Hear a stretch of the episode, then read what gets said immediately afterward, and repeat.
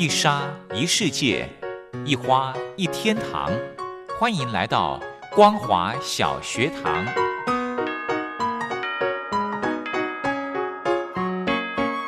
让我们一起学习，一起分享。光华小学堂。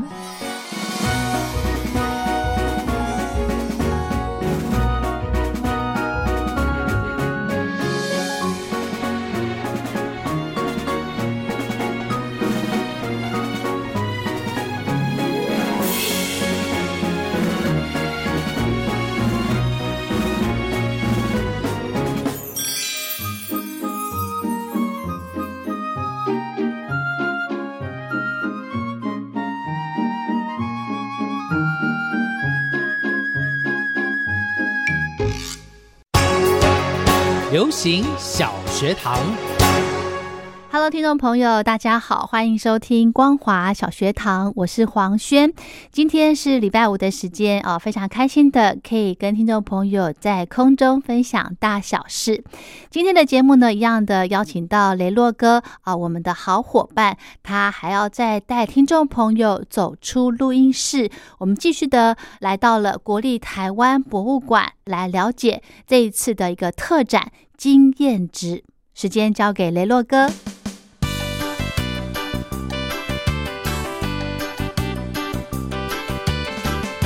继续回到节目当中，在今天节目当中呢，跟大家介绍这是国立台湾博物馆的经验值的这个特展哦。当然了，刚刚讲到说这个抹香鲸的大大爆炸，很多人其实如果是在家里煮东西，或者是家庭主妇，其实知道说海鲜类的腐败程度其实是非常快的。所以说，当刚刚讲到说这个抹香鲸在运送途中大爆炸，因为台湾天气的关系，更容易腐败，加速它的腐败，然后又湿热，然后里面就会产生一些空气气体，就会产生爆炸。当他耐不住的话，对不对？对对对。对。但是特别是爆炸的地方不是肚子，是在背上。为什么呢？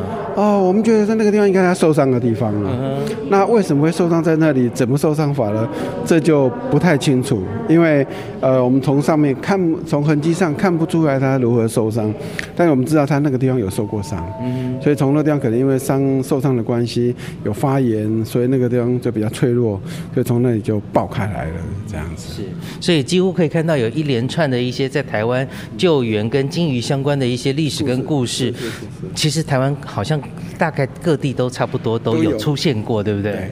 那另外一个，我们在里面有一个故事，因为我们刚刚不是讲嘛，我们第一次的救援其实是失败的。那但是亚洲地区第一个成功的案例也在台湾哦，也在台湾。对，那是两千年的时候，有一只呃，我们称它为阿通博的一个。呃的海豚的瑞士海豚，那它呢在在台湾搁浅的，在通宵那边搁浅的，搁浅之后，因为它还活着，我们就给它后送，呃去救援它，然后然后大概时间多长，在在园区里面，在在我们附附件城里面待了很很长一段时间，那这段时间里面呢。包含着所有的职工啦，连兽医啦，还有一大堆人呢，每天都排班去照顾他，二十四小时排班照顾他。那照顾他一段时间之后，他大概就复原了六十几天哦，他呃复原了。那复原了之后，我们就把它放回去。放回到海里面去，那它也成功的呃放到海里面去，然后在大概两个多月之后呢，哦，我们在在日本又发现到它的痕迹，就又找到它，它表示说它这段时间生活的很好，已经从台湾可以游到日本去了，所以这是全亚洲地区第一个成功的案例，哎。好，接下来呢，我们走到下一区哦，我们可以看到是有很多那个，我们想金鱼虽然它很大，是。不是它们是群居的呢，还是它是单独的呢？这要看种类，嗯，有些种类它是群居的，有些种类它就比较没有那么那么喜欢太多只在一起，但是绝大部分呃海豚类的小型的，它们都是一群的，那大型的它们一群也没多少只。给大家几只在一起啊？那这边我们有一个标本叫做小虎鲸，小虎鲸在台湾呢，呃，数量还不少。那对于台湾的这些鲸豚救援的人来讲，它是一个很可怕的东西。为什么呢？因为他们每次一搁浅都是一群，哦，是。对他们经常都是集体搁浅，那一上来哦，好多只好多只，你人没有那么多可以去救援它，所以对救援人员会造成很大的压力，而且因为他们呃虎鲸嘛，感觉就好像很凶。那他们在救援，如果说他们没有没有没有死掉，我们给他放在复健池，人员去照顾他的时候，他如果不高兴会攻击人，啊，对，会攻击人，所以照顾他呢，呃，不但说是救援他是个压力，连照顾他也都是个压力，所以对于呃鲸豚搁浅的救援人员来讲，哦，他是一个每年都担心的事情，因为几乎每年都会有有有他们的搁浅，几乎每年，对，在台湾。好，接下来我们看到是呃另外的这个标本，对不对？这只叫陆基鼠海豚，陆基鼠海豚呢，它又有另外一个名称叫江豚，可实际上呢，它不是在江里面，它是跟长江里面一个海豚是蛮类似的。嗯。啊，它们是属于鼠海豚类，鼠海豚类它身体比较小，大概两公尺以下，个子不大。然后一般来讲，海豚背上会有一个背鳍，对，立起来的，它们没有。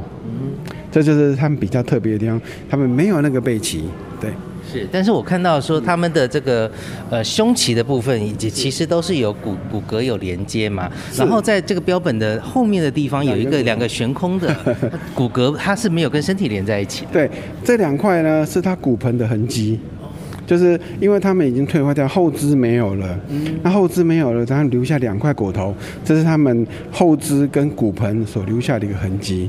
那有些鲸鱼有，有些鲸鱼几乎不见了，有些鲸鱼都不见了。对，那这可以看得到有两块在那个地方。是，这也是我觉得独立在骨头、在独独立在肉里面的的一个东西。是。那但是有有研究，它对于就是它退虽然退化，对它自己本身现在生活上的生理有没有什么帮助？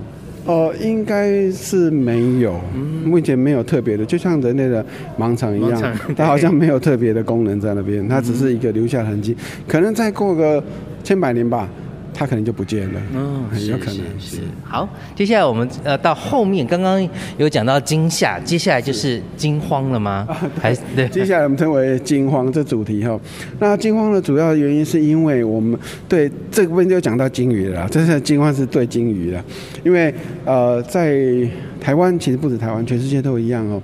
我们会有一些工程在海里面，嗯，那这个工程的不管你是哪类的工程，你一定会打桩。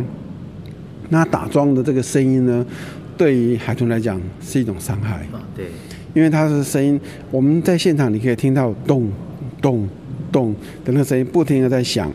其实，在海里面，我们已经把它调小声的啦，大概原来的十分之一大小而已啦。那那也很大声了。很大声，对啊。但是如果原始的，那声音更大，因为在海里面的时候，因为海的传声、水传声更好，对，所以那声音更是大，更是大。所以对海豚来讲。哦，这是一种很严重的伤害。是，因为所有的海里面生物来讲，尤其哺乳类，你用眼睛看东西看不远。嗯。因为海水的的那个透明度关系，对，他没办法看很远。他想要了解周遭的，最重要是听力。嗯。听力。那所以，如果你让他的听力受到伤害的话，他对这只海豚来讲。对这只鲸鱼来讲，他们几乎都是一辈子的事情。很可能因为呃受到伤害，他没办法去觅食，然后有敌人来攻击，他也不知道，所以它没办法防御自己，然后造成它自己的伤害，然后甚至于就是造成死亡。所以这对鲸鱼来讲是非常严重的一个事情。那除了这个之外呢，在海上，尤其比较近岸的地方。经常会有船，嗯，而且大家都哦开得很快，那很多鲸鱼呢不小心就会被撞到。撞到，对。现场你可以看到一个照片了，我们两个鲸鱼的尾巴，嗯，上面那个是正常的，嗯哼，然后下面那个尾巴呢，它是受过伤，然后复原了，就会有一些比较多的这个复原的组织在附在旁边，而且变形了，你看到它整个变形了，所以这次它。撞过，被撞过，它被撞过，能够撞成这么大的伤害，绝对不是天然的东西。对，因为它已经这么大只了。对，这一定是人类造成的。哎，不但如此哦，我们呃还掉了一副骨头在上面。那那副骨头呢？如果你注意看，它的鳍背上那个脊椎骨的上面，它的那一根有断过的痕迹。断过痕迹，那我们已经把它连起来了。那会，如果你注意看，那断过痕迹有点像船的那个船底，嗯，是圆弧形的，所以应该是被船从侧面撞过去，造成它那边断掉，所留下的一个痕迹。是，对，就是就是这一只，可以看得到。掉在这个第三区的这个空中的这个标本的，掉到天花板上。这只是中华白海豚的骨头，你看到最上面那个地方，嗯，在前面，嗯，在前面有几块已经断过，有斜的这样子，是，那就是断掉以后又复原的痕迹。那这尾巴也是受受伤又复原的情形，嗯，这都是呃在海里面鲸鱼会碰到的。然后我们这里可以看到一个很。很不舒服的照片，为什么说不舒服呢？我们来看，带大家眼睛看一下。哦，好，我想近年来很多人在讲到这个呃废弃物啦等等的一些东西，垃圾的问题。那呃不仅仅是小鱼会遇到这样，包含海洋的这个塑胶为例啦，大的鲸鱼它们也有一些这个人造的垃圾废弃物呢，也会进到它们胃里面去。在这里呢，你看那张照片，这张照片是我们把鲸鱼海豚的胃把它切开。切开之后，里面满满的都是垃圾，而且垃圾全部是塑胶，塑胶麻袋啦、塑胶袋啦、塑胶绳啦，甚至渔网啊、网具啦，一大堆都是这些东西。我们现场甚至把它洗一洗，把它整理出来，放在呃现场给大家看。你看它那个量有多少？它已经把它胃给整个胃给塞得满满的了，所以对他来讲，他可能。可能肚子饱饱的，每天占据了他食物的空间。对，可是却饿死了。嗯，因为他得不到营养，因为他没办法，这些东西根本没办法消化，塞在他的胃，让他吃不进东西来，然后又消化不掉。这个东西对他来讲是个很大的一个问题。是。那这个问题是谁造成的？因为这个垃圾一定是人造的。所以这个问题也是我们要去关心的一个事情，因为所有的海豚，它们都会去吃吃这些水母这样的东西。那在水里面漂的那些垃圾袋、那些塑胶袋，真的很像水母。对对。那那这漂亮，他们一定很自然就去把它吃掉，就造成这样的大麻烦。对。好，讲到这里呢，我们稍微休息一下，待会回到节目当中呢，我们继续的跟大家来聊。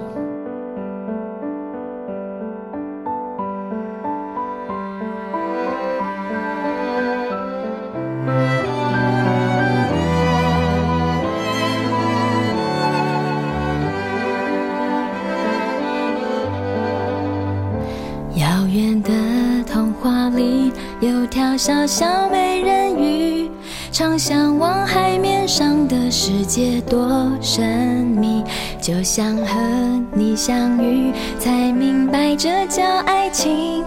你的笑容暖暖包围着我的心，当幸福来临，我离开海底，沿途吹风下雨，是我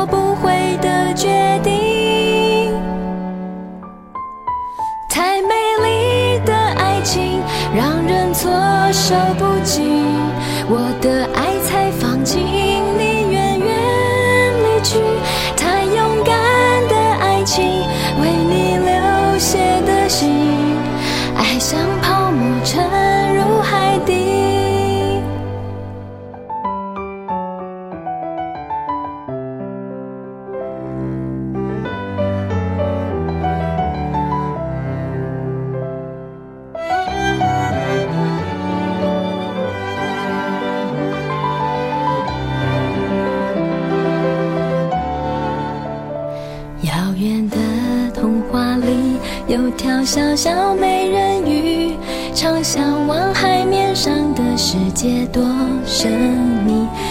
想和你相遇，才明白这叫爱情。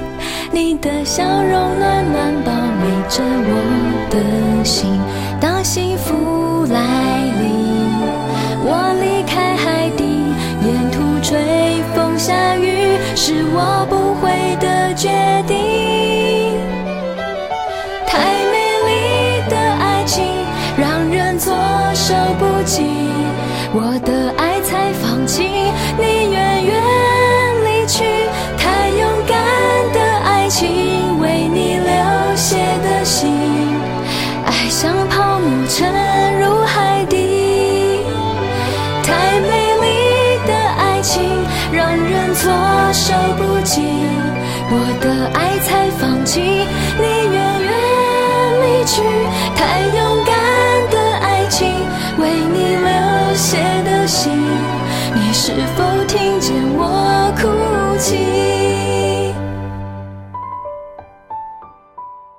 幸运遇见你，就算一秒的爱情，曾闪闪发亮，也让我永难忘记。你的笑容暖暖包围着我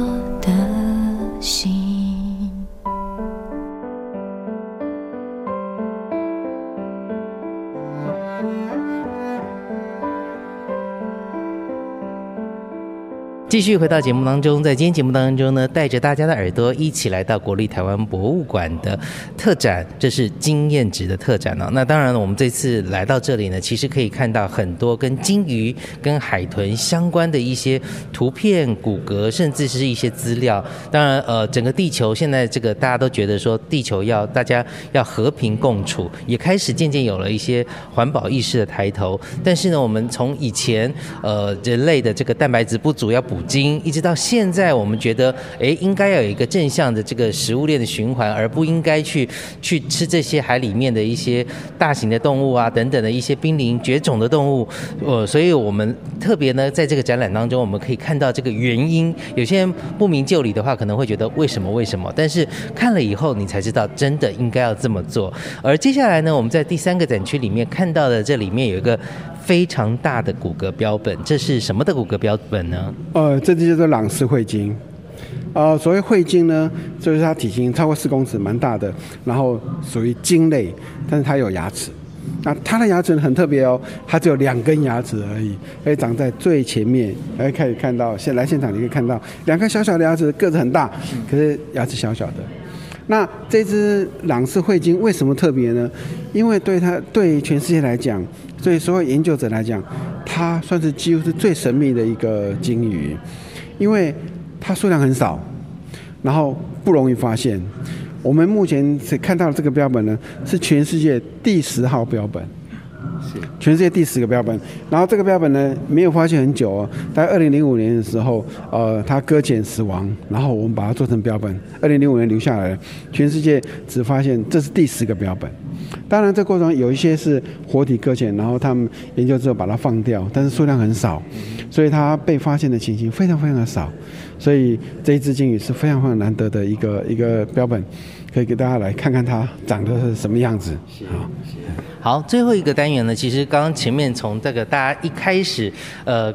看到了鲸鱼，到最后面呢，其实，呃，对于这个世界地球村的一员的我们来说呢，真的是要有一些惊觉，所以最后一个单元就是惊觉，对不对？对对对，我们这个单元我们叫做惊觉，就是经过了惊恐惊慌的时代，到最后面发现啊，不行，我们以前做了很多很多事情是可能不太对，对于整个环境是个伤害，所以我们就开始啊、想要说我们如何来。来弥补，如何来对这些稍海洋稍微好一点？像刚刚我们讲说那个打桩的声音，咚咚咚，那个东西对鲸来讲是很大的伤害。那怎么办呢？我们又需要做这样的工程，在海里面我们经常很多工，一些海边也会有很多工程。那我们必须做，对我们来来讲，我们不得不做。可是对鲸鱼来讲又是伤害，怎么办？所以我们就想个办法，那我们就会有一个所谓的观察员制度的一个建立。那观察员制度的建立，就是说我们训练了一些人，然后他们在呃工程期间呢，他们会在海上然后观察，如果有鲸鱼出现的时候，他就会通报，然后通报了让工程暂时停止，然后等到了鲸豚离开了之后呢，他们才开始继续工作。利用这种方式让让这个工程不会对海洋的生物造成伤害，然后又可以达到我们需要去制作这些工程的一个目的。这是目前呃我们想到的方法来解决这样的问题的一个方法。那我们在二零一九年的时候，已经在台湾我们已经建立了这样的制度，也训练了一批人，开始在执行这样的工作。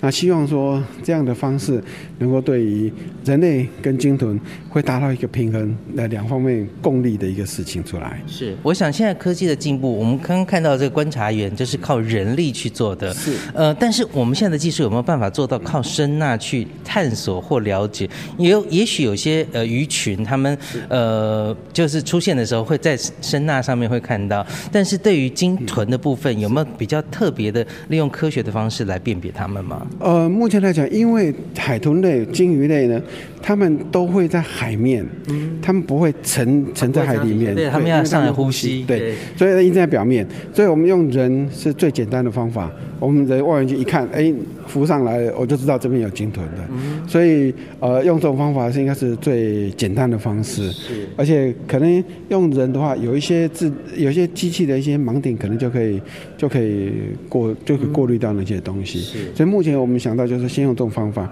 那未来或许可以有更进步的的一个方法，比如用声啊，用用无人机观察啊，用什么的方法，那未来可能会有，但是目前来讲，我们先用这种方法来处理。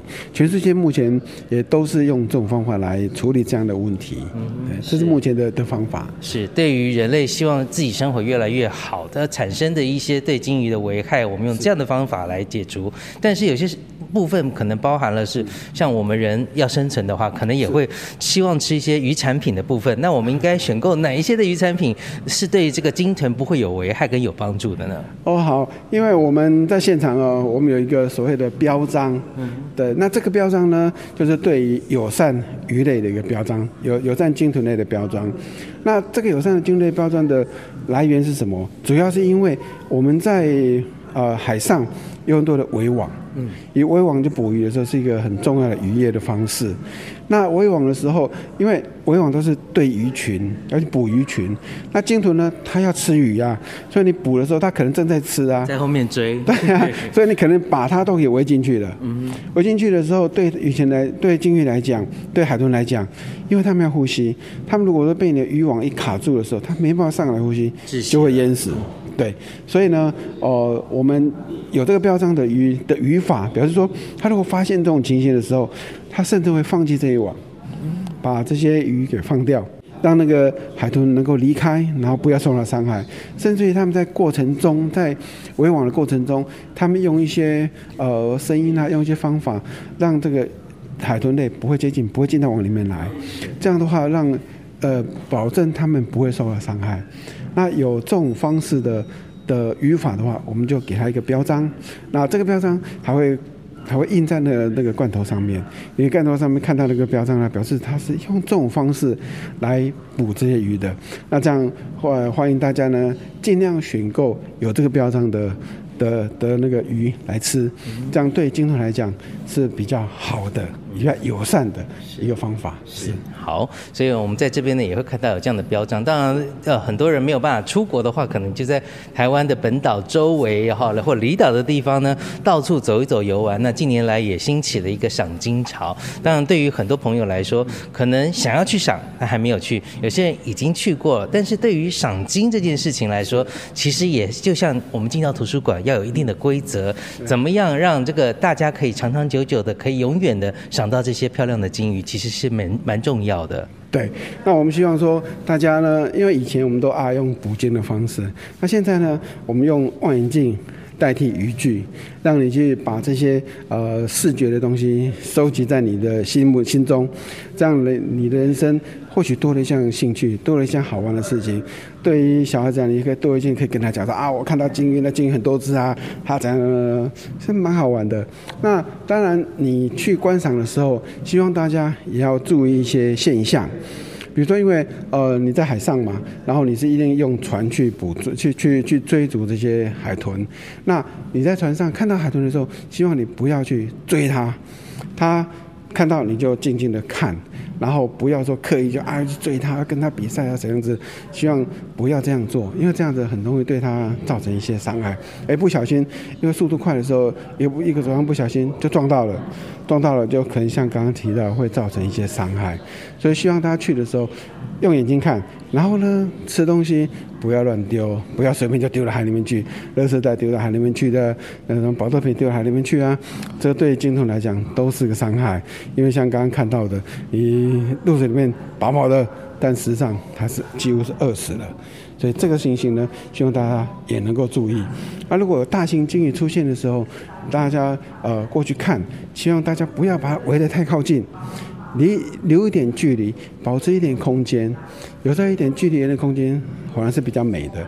太靠近了，呃，只看了一个大大的东西，看不出所以然来，也不一定有好。所以留一点距离，大家都安全，那大家可以看得很好。是的，距离产生美感。台湾呢，以往可能只有海鲜文化，没有海洋文化。但是我们从海洋文化，从我们这一代开始做起，来这个经验值的这个特展呢，其实就可以看到许许多多有关于鲸鱼、海豚的一些相关的一些资料在这里。那即日起呢，一直到今年的三月二十八号呢，在呃台博馆的一楼东侧举行，对不对？在今天节目当中呢，也非常高兴的邀请到国立台湾博物馆我们的典藏管理组的林俊聪林大哥呢，在空中跟我们介绍这次的特展。谢谢林大哥。谢谢谢谢大家，也欢迎大家来看来观赏我们的经验值。谢谢。OK，非常谢谢雷洛哥带听众朋友走出录音室，到我们国立台湾博物馆来，呃，聆听一场经验值的特展。如果有兴趣的朋友呢，一定要在三月二十八号之前，赶快到国立台湾博物馆来欣赏这一次的非常有趣的经验值特展。今天的光华小学堂就进行到这喽，非常感谢您的收听，我是黄轩，明天同一时间空中再会。去学校的路很久没走，最近也换了新的工作，所有的追求是不是缺少了什么？想象着生活风平浪静。打开了窗户，突然想起你在的世界，会不会很靠近水星？看鱼仔伫遐游来游去，游来游去，我对你想来想去。想来想去，这几冬我的打拼甲认真，拢是因为你。花在风中摇来摇去，摇来摇去，我对你想来想去，想到半暝，希望我的天。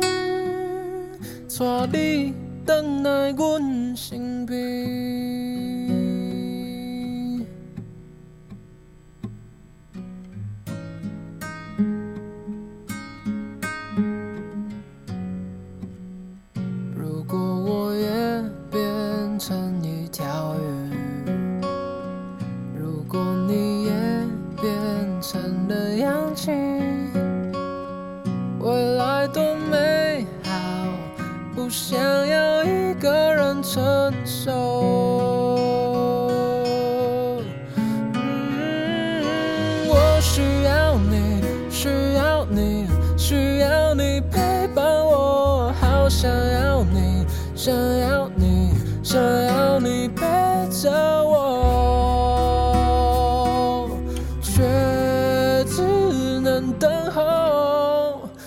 鱼仔伫遐游来游去，游来游去，我对你想来想去，想来想去，这几冬我的打拼甲认真，拢是因为